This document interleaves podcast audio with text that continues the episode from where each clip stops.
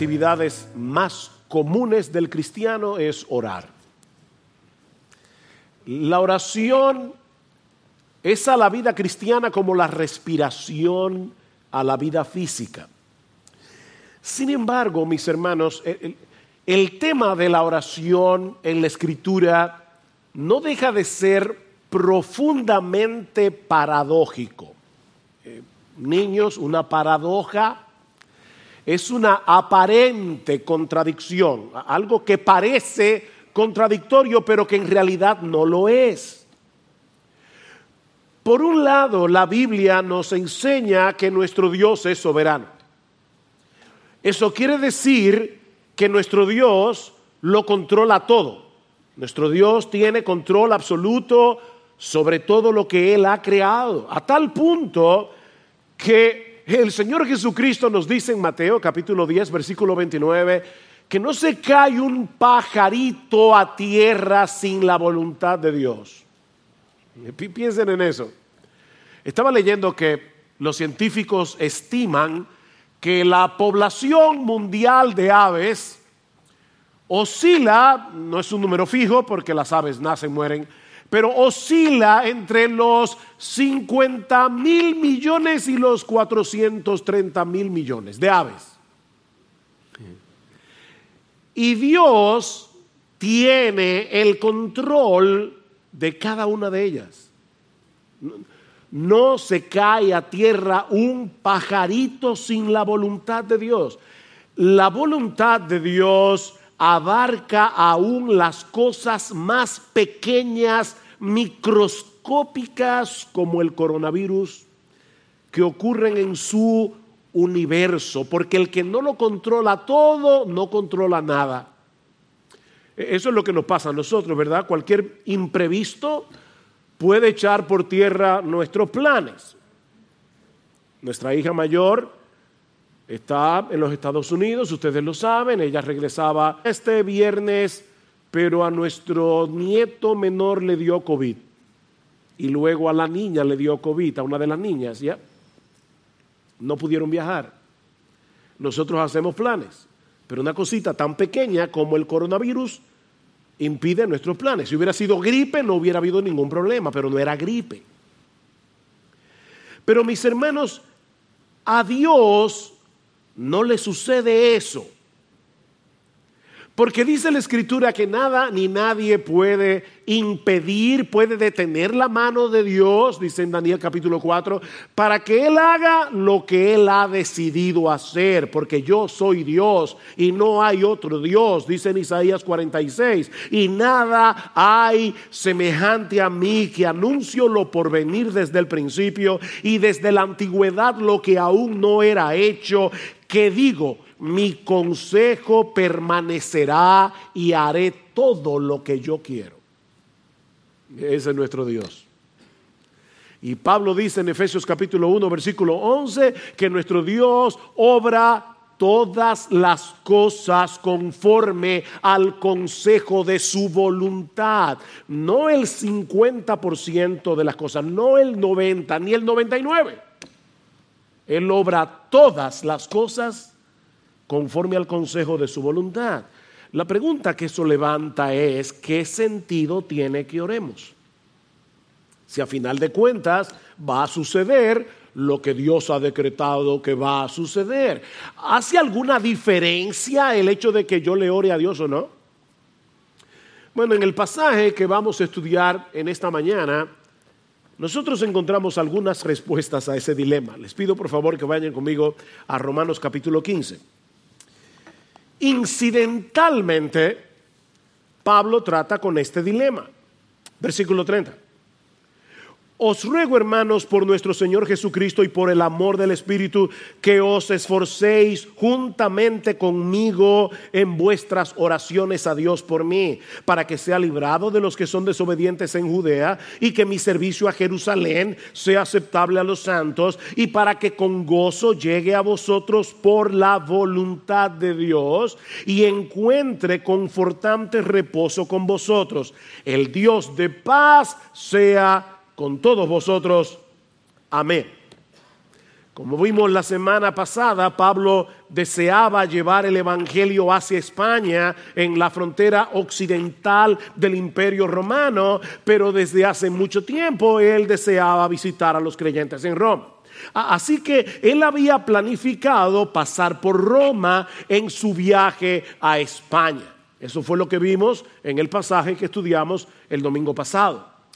Pero antes Pablo tiene que desviarse en sentido contrario, le dice él a los creyentes en Roma. Quiero ir a ustedes, pero yo necesito primero ir a la ciudad de Jerusalén para llevarles una ofrenda que los creyentes de Macedonia y de Acaya, dos regiones en Grecia, los creyentes de Macedonia y Acaya han colectado para los pobres que están en Judea. Estas iglesias estaban compuestas mayormente por gentiles, es decir, personas que no eran judías. Ahora, Pablo sabía que ese viaje hacia Jerusalén encerraba dos grandes peligros. Por un lado, él sabía que los judíos incrédulos de Judea le habían puesto precio a su cabeza. Alguien decía que si Pablo hubiera vivido en el salvaje oeste, en casi todas las esquinas de Jerusalén habría una foto suya con una inscripción que dice, se busca vivo o muerto. Pero por el otro lado, algunos judíos creyentes, cristianos, se les hacía muy difícil entender la realidad de que por causa de nuestra unión con Cristo, ahora todos los cristianos tenemos el mismo estatus en la presencia de Dios. No importa si tú eres judío, si tú eres griego, si tú eres dominicano, si tú eres chileno, todos los cristianos tenemos el mismo estatus en la presencia de Dios. Y muchos de ellos veían a Pablo con cierto recelo porque su ministerio estaba dedicado precisamente hacia el mundo gentil, es decir, fuera de Israel. De manera que existía la posibilidad de que estos creyentes en Jerusalén rechazaran la ofrenda de estas iglesias de Macedonia y Acaya y eso iba a poner en riesgo la unidad de la iglesia. Y de paso, estaba pensando que hay que amar mucho a Cristo y a la iglesia para hacer un viaje de más de tres mil kilómetros sin tú saber cuál va a ser el resultado. Vas a llevar una ofrenda y tú no sabes si te van a recibir con mucha alegría o te la van a rechazar. Tres mil kilómetros, más de tres mil kilómetros, con muchos peligros, con muchos problemas para llevar esta ofrenda. Es en ese contexto que Pablo le pide a estos creyentes que oren por él.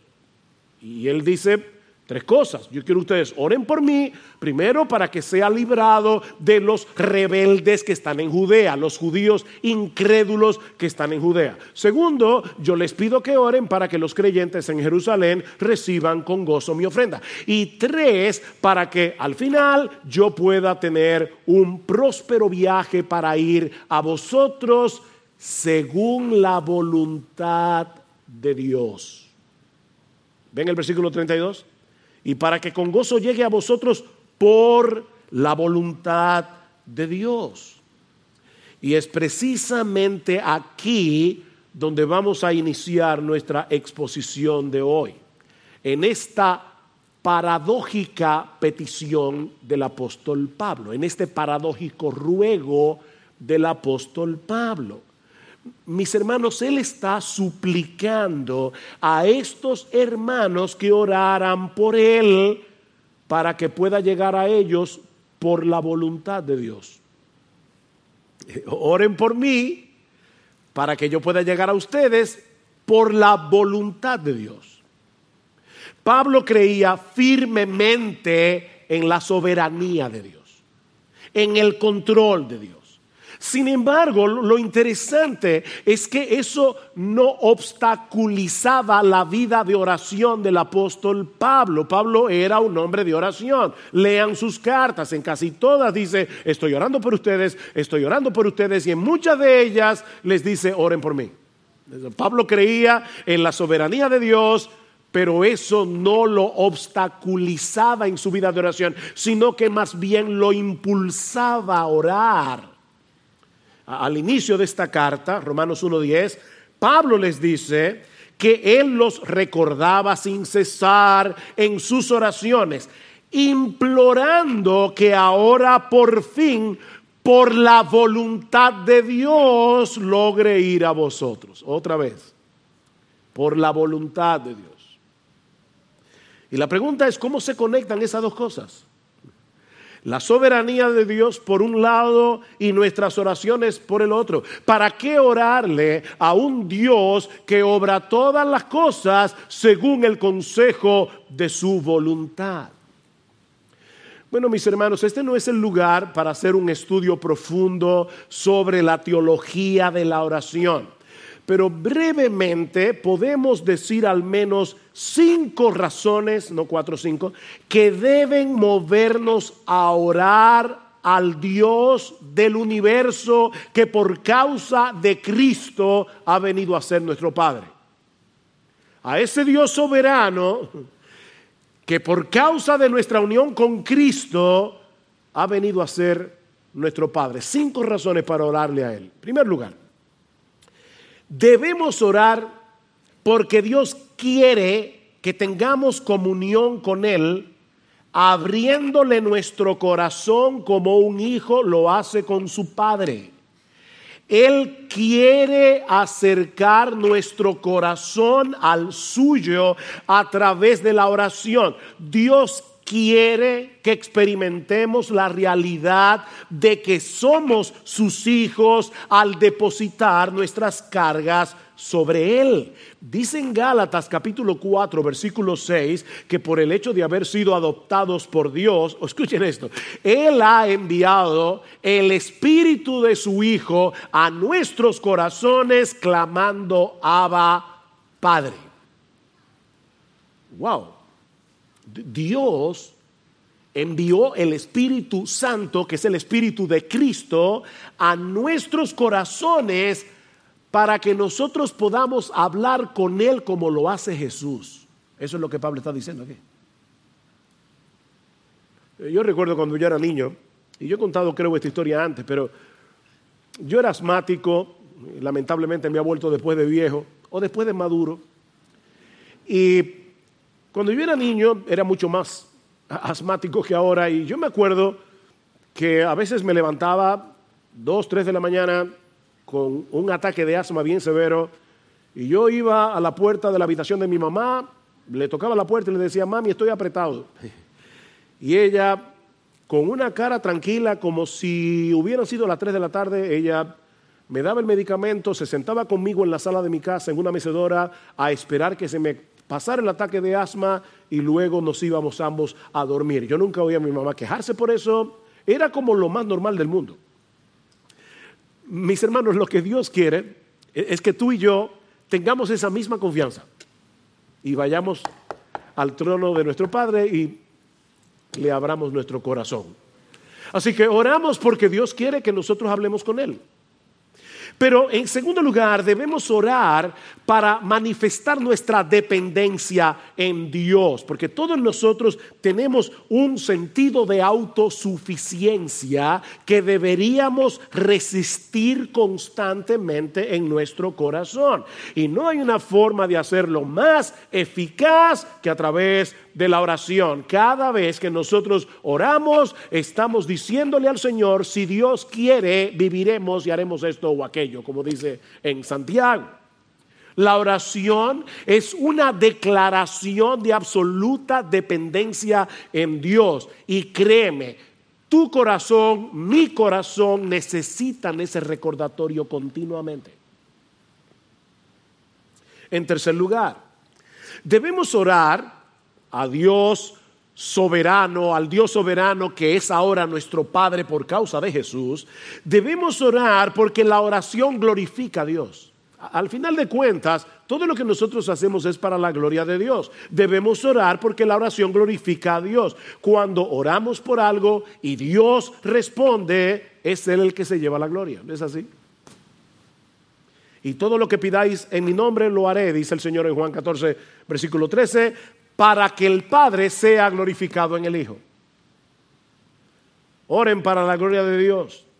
De hecho, Esa es una de las razones por las que Dios quiere que no nos limitemos a orar como individuos, sino que oremos como iglesia. Y eso lo vemos en este mismo pasaje. Pablo había orado en el capítulo 1 porque él quería llegar a Roma. Y ahora le dice a los creyentes de Roma, oren por mí para que al final yo pueda llegar a vosotros. La oración de muchos contribuye a que Dios sea más ampliamente glorificado cuando Él responda el clamor de su pueblo. Escribiendo a los Corintios, Pablo les dice en su segunda carta que Dios lo había librado de morir en Asia y que él confiaba que Dios lo iba a librar otra vez. Y ahora escuchen, cooperando también vosotros con nosotros con la oración, para que por muchas personas sean dadas gracias a favor nuestro por el don que nos ha sido impartido por medio de las oraciones de muchos. Oren ustedes para que cuando Dios responde esa oración, muchos puedan elevar sus corazones en gratitud, dándole gracias a Dios. Nosotros debemos orar porque la oración glorifica a Dios.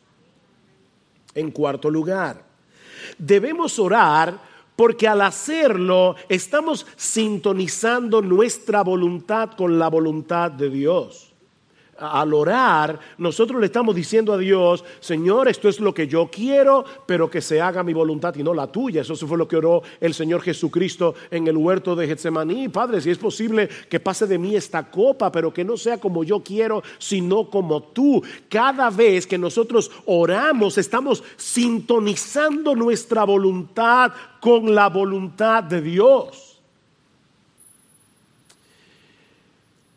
Pero en quinto lugar, y esta es la parte más sorprendente y más misteriosa de la oración, es que debemos orar, mis hermanos escuchen cada palabra, debemos orar porque el Dios soberano escucha nuestras oraciones y Él ha decretado usarlas para el cumplimiento de sus planes soberanos.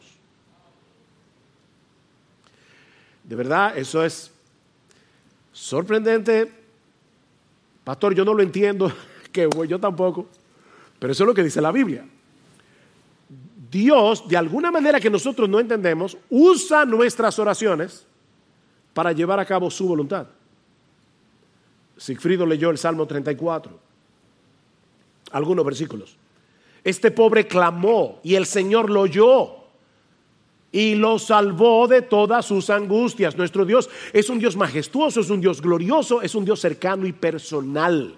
Nosotros le hablamos a Él como un hijo le habla a su padre. Padre, Padre, estoy en angustia. Yo clamé, el Señor me oyó. Los ojos del Señor están sobre los justos y sus oídos atentos a su clamor. Cuando un hijo suyo ora, ora al Dios de los cielos, Dios lo escucha como si no hubiera otro creyente orando en el planeta entero. toda su atención está puesta allí. A veces estoy hablando con alguien y me da la impresión, porque verdad por teléfono yo no puedo ver, pero me da la impresión de que está hablando conmigo mirando su celular o mirando la computadora. Porque hay como una distracción. Miren, tú, no puedes darle a nadie una atención dividida y decir que tú lo estás escuchando de corazón. Eso no es posible. Nuestro Dios no está mirando el celular cuando tú le estás orando. Él, él tiene toda su atención puesta en ti, como si no hubiera otra persona en el planeta entero orándole a Él en ese momento. Claman los justos y el Señor los oye y los libra de todas sus angustias. Mis hermanos, nuestras oraciones forman parte de su plan soberano. Ese es, es uno de los medios diseñados por Dios para que las cosas pasen. Cuando el creyente ora, su clamor penetra al corazón mismo de Dios. Y Él ha decretado obrar en el contexto de nuestras oraciones. Cuando Dios decreta que algo ocurra, Él también decreta los medios a través de los cuales esas cosas van a suceder. Tanto el efecto como la causa forman parte del decreto de Dios. John Piper lo explica de esta manera. Si Dios predestinó que yo muriera por una herida de bala, entonces yo no moriré si la bala no es disparada. Si Dios predestinó que yo fuera sanado por una cirugía, entonces si no hay cirugía, no seré sanado. Hay, personas que están orándole al Señor y Dios le da la, respuesta de mil maneras, pero ellos están esperando algo diferente, como una, como, una especie de milagro. No, yo quiero ser sanado sin cirugía. No, pero es que Dios decretó que tú vas a ser sanado por medio de una cirugía. Sí, pero mi Dios me puede sanar, yo lo sé, pero Él ha decretado sanarte por medio de la cirugía. Es como en el caso del sol, dice Piper, ya que Dios predestinó que el sol brillara, también predestinó que fuera una bola de fuego inextinguible. ¿Verdad que sí? O sea, Dios dijo, yo quiero que el sol alumbre y por lo tanto yo también decreto que el sol sea un fuego que nunca se apaga. Si el fuego del sol se extinguiera, ya no habría brillo porque Dios decretó que el brillo del sol emanara del fuego.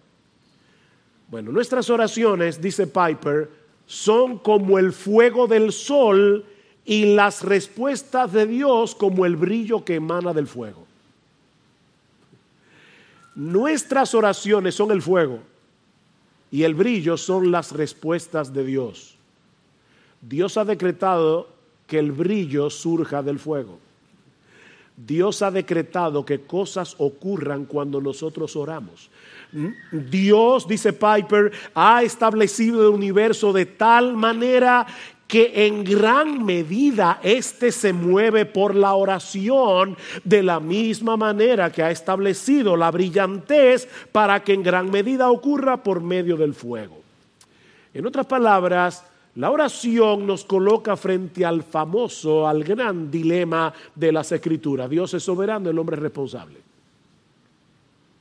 Dios es soberano, el hombre es responsable. Yo, yo, ya decidí quién se va a salvar, pero nadie se va a salvar si no le predicamos el Evangelio. Porque la predicación del Evangelio es el medio que yo voy a usar para salvar a mis elegidos. Todo lo soporto, dice Pablo, por amor a los escogidos. Pero Pablo, si son escogidos, ¿para qué te afanas? Porque Dios ha decretado que los escogidos se van a salvar por medio de la predicación. Bueno, Dios ha decretado que muchas de las cosas que ocurren en este mundo que Él creó van a suceder por causa de las oraciones de su pueblo. Clama a mí y yo te responderé. Jeremías 33. Mira, mis hermanos, en vez de tratar de desentrañar el misterio, créele a Dios y obedécelo. Él te está diciendo que me clames a mí, que yo te voy a oír. Y yo te voy a... Pero Señor, yo no entiendo cómo funciona.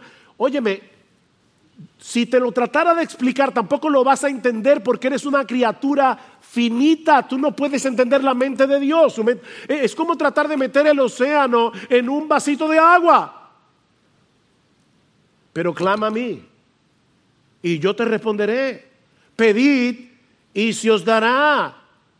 Porque todo aquel que pide, recibe. Mateo capítulo 7. Pedid y recibiréis, Juan 16, para que vuestro gozo sea cumplido, completo, pedid y recibiréis. En un sentido contrario, ustedes no tienen lo que quieren porque no lo piden. Y claro, eso no es una carta abierta para pedir todo lo que yo quiera. Porque hay cosas que son en contra mía. O sea, a veces, a veces Dios me dice que no porque Dios me quiere y no me va a dar todo lo que yo le pido como tú no le das a tus hijos todo lo que tú le pides. Todo lo que ellos te piden. Mis hermanos, es ese entendimiento de la oración lo que mueve a Pablo a suplicarle a estos hermanos de Roma que agonicen con él en oración, o como dice el texto literalmente, peleen esta batalla juntamente conmigo. Es, es la palabra sunogitsomai, sun junto con agonizomai, luchar agonicen conmigo en oración. ¿Recuerdan cuando el Señor le dice a Pilato, mira, si mi reino fuera de este mundo, los míos pelearían para que yo no fuera entregado a los romanos? Es la misma palabra que aparece en Romanos. Mis, los míos pelearían, peleen, peleen esta guerra junto conmigo en oración. Mis hermanos, la oración es una lucha. Mientras más espiritual es una actividad, más resistencia vamos a encontrar. Si decides ver televisión, no vas a tener ninguna resistencia. Ponte a leer la Biblia. Y de inmediato tu mente comienza a divagar. Pero ponte a orar y va a ser peor. Es una guerra. La oración es una lucha contra nuestro orgullo. Es una lucha contra nuestro sentido de autosuficiencia, porque le estamos diciendo a Dios, yo no puedo, te estoy orando a ti porque yo no puedo. La oración es una lucha contra nuestra incredulidad, ¿no es así? Le, pedimos a Dios y, y estamos con una guerra interior por las dudas. La oración es una guerra contra las distracciones. Es impresionante cómo las distracciones nos acompañan al trono mismo de Dios. Estamos orando y de repente vamos a pedir por algo y nuestra mente se va yo no sé a dónde. Hay que estar trayendo los pensamientos.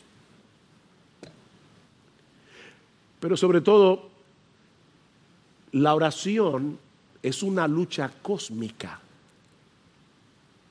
Es una lucha cósmica, porque Pablo dice que nuestra lucha no es contra sangre y carne, sino contra principados, contra potestades. En los lugares celestiales nosotros estamos peleando la buena batalla de la fe. Es una lucha, orar es una guerra. Pero mis hermanos, es una batalla que debemos pelear y que vale la pena pelear. Vale la pena. Y, y noten los dos incentivos que usa Pablo para animar a estos hermanos a, pelear con él en oración. Versículo 30. Os ruego, hermanos, por nuestro Señor Jesucristo y por el amor del Espíritu. Pablo sabía lo que era argumentar. Por nuestro Señor Jesucristo, es decir, estoy diciéndoles esto con la autoridad de Jesús mismo. En el nombre de Jesús, les estoy hablando en el nombre de Jesús mismo. Oren por mí. Y les estoy suplicando que oren por mí por el amor del Espíritu, por el amor que el Espíritu Santo ha derramado en nuestros corazones para que nos amemos unos a otros. Yo quiero que ustedes oren por mí, no con esa oración cliché de mira a tu siervo Pablo, llévalo con bien. No, no. Yo les ruego en el nombre de Jesús y por el amor del Espíritu que oren por mí como si ustedes fueran conmigo en ese viaje a Jerusalén. Me esperan peligros. Probablemente los creyentes no van a aceptar mi ofrenda porque también los creyentes tienen prejuicios. Pero yo les ruego, por favor, que oren por mí. Y miren mis hermanos, yo, yo, no sé cómo decir esto de una forma más enfática, pero si Pablo necesitaba que oraran por él, sus pastores necesitan que ustedes oren por ellos. De verdad, hermanos, oh Dios, que, libre esta iglesia de confiar tanto en sus pastores que dejen de orar por ellos.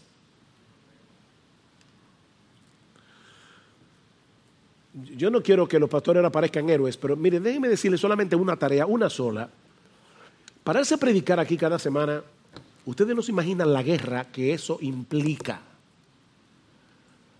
Hay un montón de cosas que vienen a nosotros y que nos impiden concentrarnos en el estudio de la palabra para poder entender lo que el texto dice y para luego saber cómo, cómo predicar eso en una forma ordenada, que la gente la entienda, clara, sencilla y con aplicación.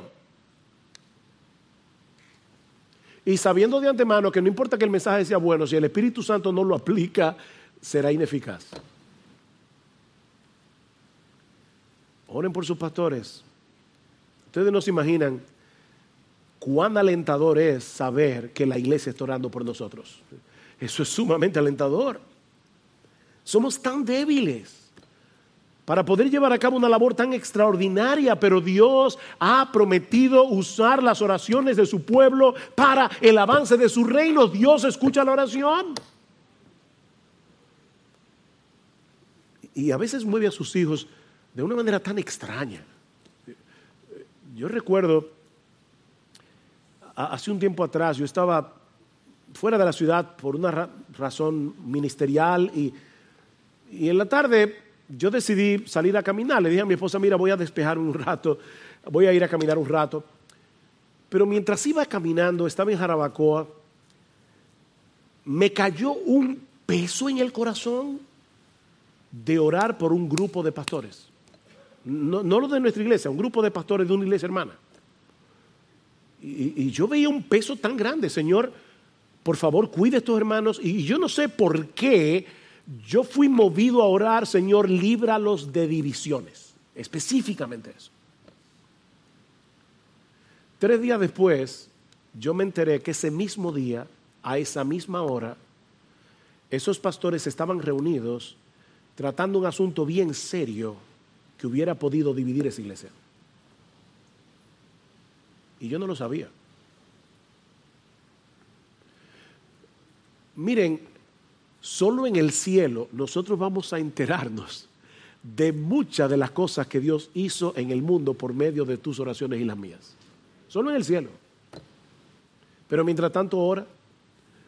Ahora, cuando Guillermo Caray se fue de misionero a la India en el año 1792, él se veía a sí mismo como un minero. Dice, yo, yo voy a entrar en una mina profunda y sin guía. Y él llamó a dos de sus amigos, John Ryland entre ellos, y les dijo, yo descenderé al pozo si ustedes sostienen la cuerda.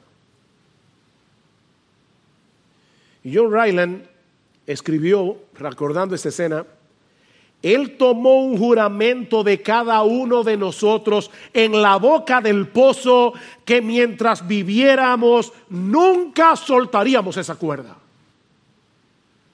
Y uno hoy escucha hablar de Carey, el padre de las misiones modernas y de todo lo que hizo. Lo que nosotros no podemos saber es cuánto de lo que hizo Guillermo Carey fue el fruto de las oraciones de personas que estaban en Inglaterra orando por él. Mis hermanos, los pastores, los misioneros, nuestros hermanos en la iglesia necesitan que nunca soltemos la soga. Así que no trates de desentrañar el misterio de la oración. Créele a Dios y ora. Créele a Dios y ora porque Él es un Dios que escucha, Él es un Dios que responde las oraciones de su pueblo. ¿Respondió Dios estas peticiones de Pablo? Bueno, sí, pero no como Pablo y los creyentes de Roma habrían anticipado. Y eso nos lleva a nuestro segundo encabezado. Las peticiones de Pablo y las respuestas de Dios. Ya vimos el ruego paradójico de Pablo, ahora veamos las peticiones de Pablo y las respuestas de Dios. ¿Cuál era la primera petición? Que Dios lo librara de los judíos incrédulos de Judea. Y por el libro de los Hechos, nosotros sabemos que tan pronto Pablo llegó a Jerusalén, lo quisieron matar varias veces, lo que él había anticipado.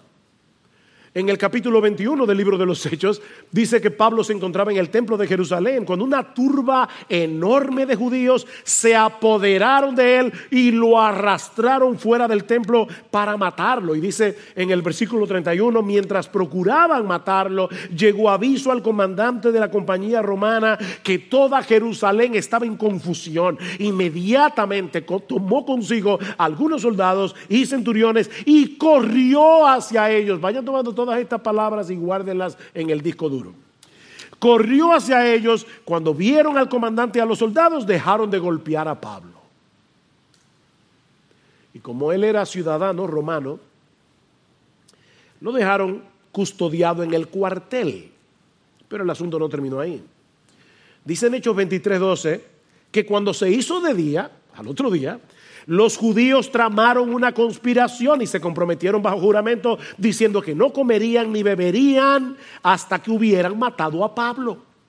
Y los que tramaron esta conjura eran más de 40, los cuales fueron a los principales sacerdotes y a los ancianos y le dijeron, nos hemos comprometido bajo solemne juramento a no probar nada hasta que hayamos matado a Pablo.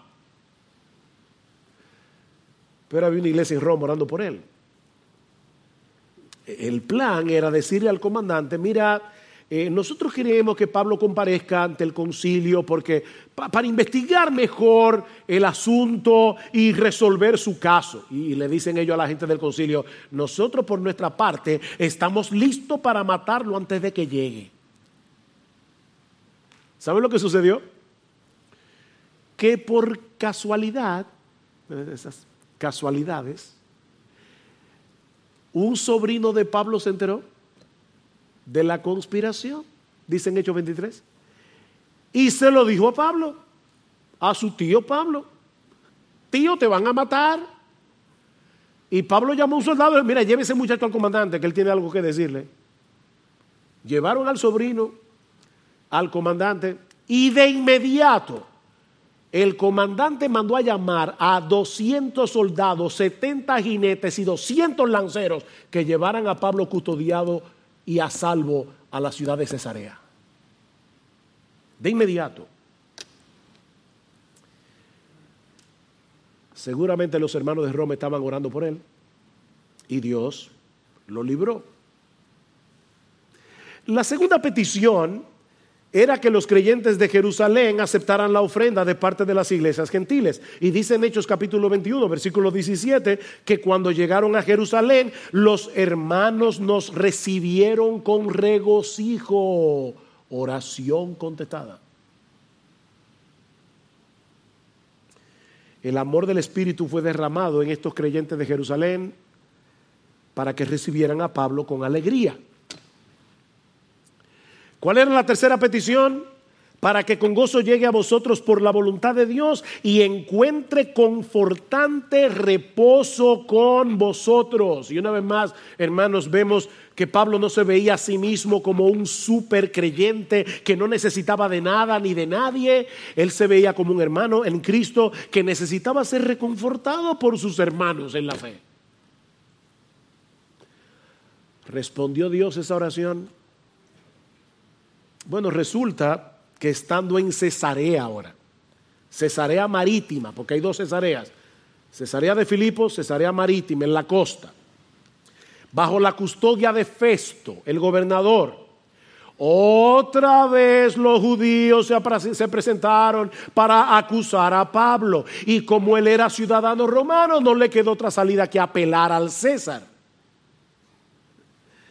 Y fue por causa de esa apelación que tres años después de haber enviado esta carta, Pablo llegó a Roma. Y dice en Hechos 28, 15, que cuando los hermanos de la iglesia se enteraron de que Pablo había llegado a Roma, fueron a recibirlo. Y, Lucas relata que cuando Pablo los vio, dio gracias a Dios y cobró ánimo, que era lo que Pablo había pedido que yo pueda llegar con gozo y ser reconfortado, cobró ánimo, otra oración contestada. Ahora mis hermanos, ¿se dan cuenta de la misteriosa obra de Dios en las voluntades envueltas en esta historia para, resolver, para responder las oraciones de la iglesia a favor de Pablo? Dios obró en el comandante romano para que tan pronto escuchara la noticia de que había un tumulto, corriera al templo con un grupo de soldados a proteger a Pablo de la turba de judíos que querían matarlo. Hermanos, nosotros oramos y aún Dios obra en las voluntades de inconversos. Fue Dios el que movió las cosas para que el sobrino de Pablo se enterara de la conspiración. Fue Dios el que inclinó el corazón del comandante para ordenar que se llevaran a Pablo a la ciudad de Cesarea, donde luego, por la acusación de los judíos, Pablo tuvo que apelar al César. Fue Dios el que obró en los creyentes de Jerusalén, eliminando sus prejuicios para que recibieran con gozo la ofrenda de Pablo. Y en cuanto a la tercera petición, Dios no solo le preservó la vida a Pablo a pesar de haber sido agredido, sino que usó esa misma agresión para desencadenar una serie de eventos que dieron como resultado que Pablo llegara finalmente a Roma.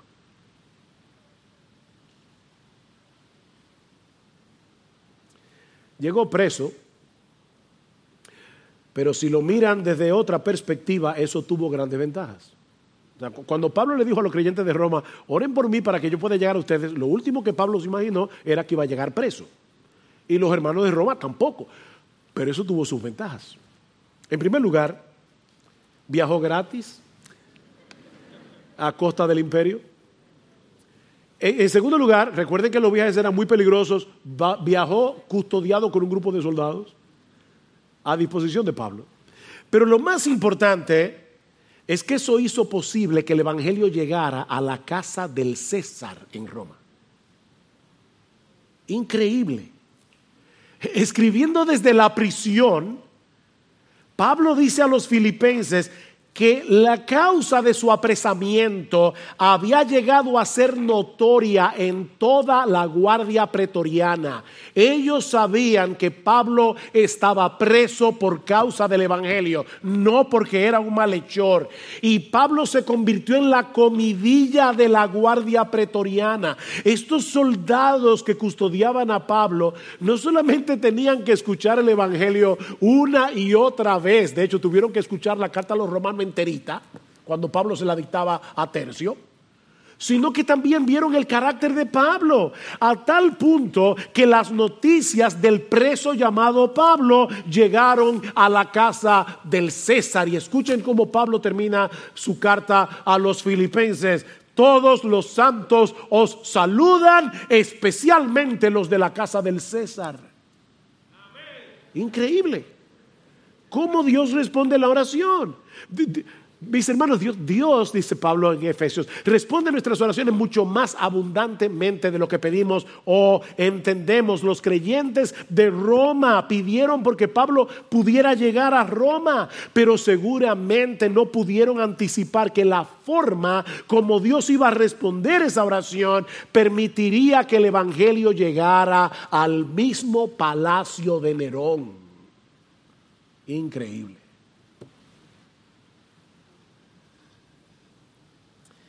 Mira mi hermano, aunque no podamos entender cómo encajan nuestras oraciones en los planes soberanos de Dios, Él nos ordena en su palabra que oremos. Y que oremos sin cesar. Lucas 18.1. Cristo les dio una parábola a sus discípulos de que debían orar en todo tiempo y no desmayar. Efesios 6:18, orando en todo tiempo. Colosenses 4:2, perseverad en la oración. Primera Tesalonicenses 5:17, orad sin cesar. Convierte todas tus preocupaciones, todas tus tentaciones, todos tus planes en oración delante de Dios. Y vas a estar el día entero con la línea abierta. ¿Te acuerdas del, bati, el batiteléfono de Batman? Que cuando el comisionado lo levantaba, inmediatamente llegaba a la baticueva. Nosotros tenemos un batiteléfono que miren, cada vez que tú dices Señor, ahí está el oído del Señor. Increíble. Orad sin cesar. Filipenses 4:6. Por nada estéis afanosos, sino sean conocidas vuestras peticiones delante de Dios con toda oración y ruego, con acción de gracias, y la paz de Dios que sobrepasa todo entendimiento, guardará vuestros corazones y vuestros pensamientos en Cristo Jesús. Ora, ora, ora. Mis hermanos, una teología que te lleve a desistir de la oración es una teología defectuosa. Ora. El Señor presupone que vamos a orar. Dice tú cuando ores, entra en tu Cuando ores, porque él, dice, no es que los creyentes van a orar, eso es como la respiración a la vida física. Cuando ores, porque vas a orar, ora, ora. Debemos orar. no porque la oración sea poderosa. Hay personas que dicen, la oración tiene poder. No, la oración no tiene ningún poder. Pero el Dios al cual le oramos es el Todopoderoso. No es, no es la oración que tiene poder, es Dios.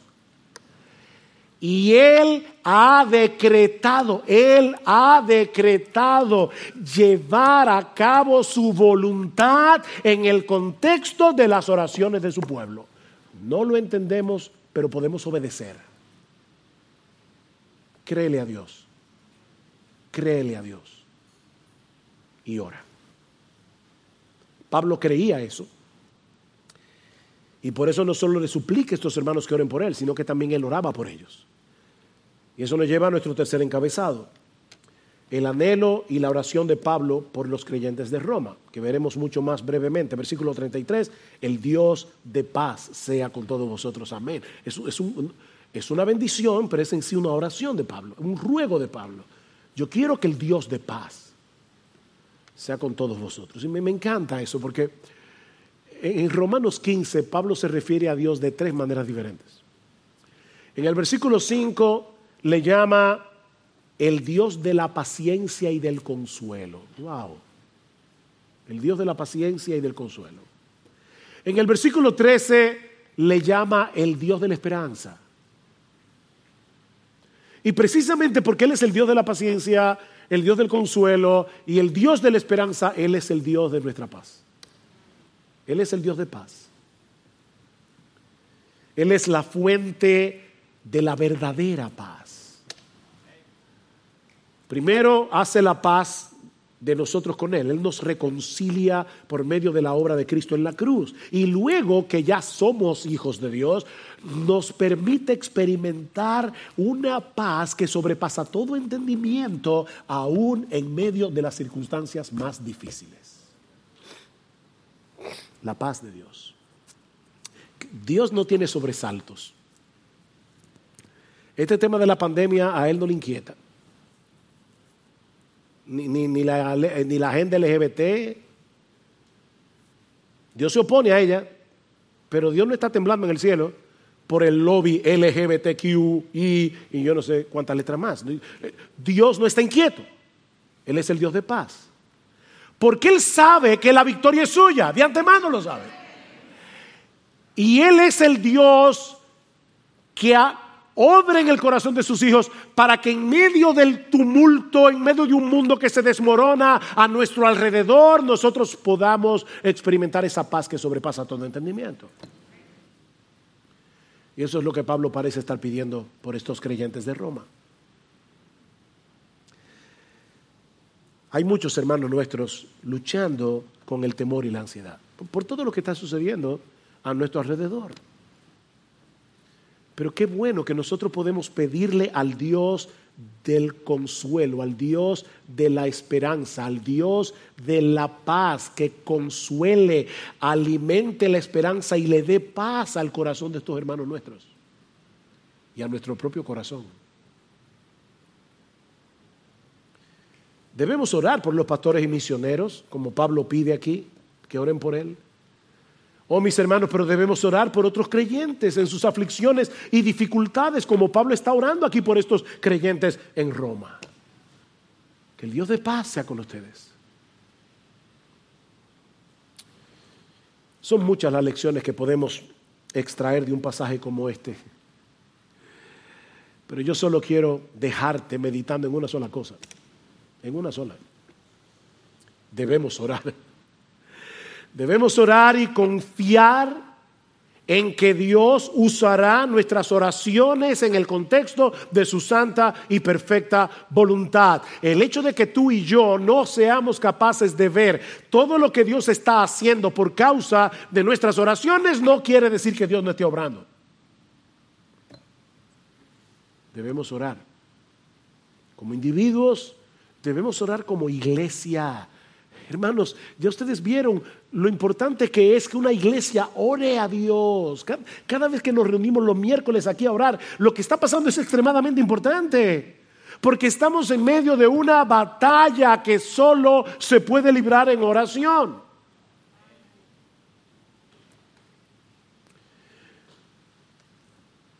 el otro día compramos un aparatico que es genial, es un teléfono, pero que tiene otro teléfono conectado con este teléfono.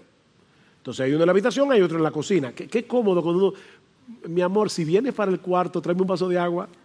Y eso, eso es genial.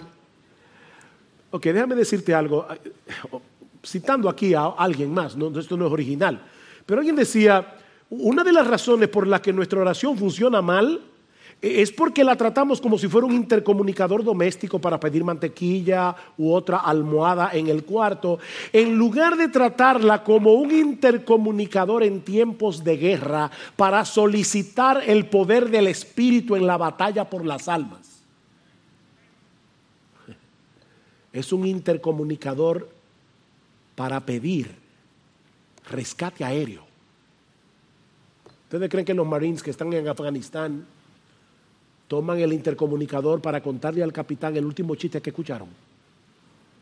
No, ellos están en medio de una guerra, rodeados de talibanes.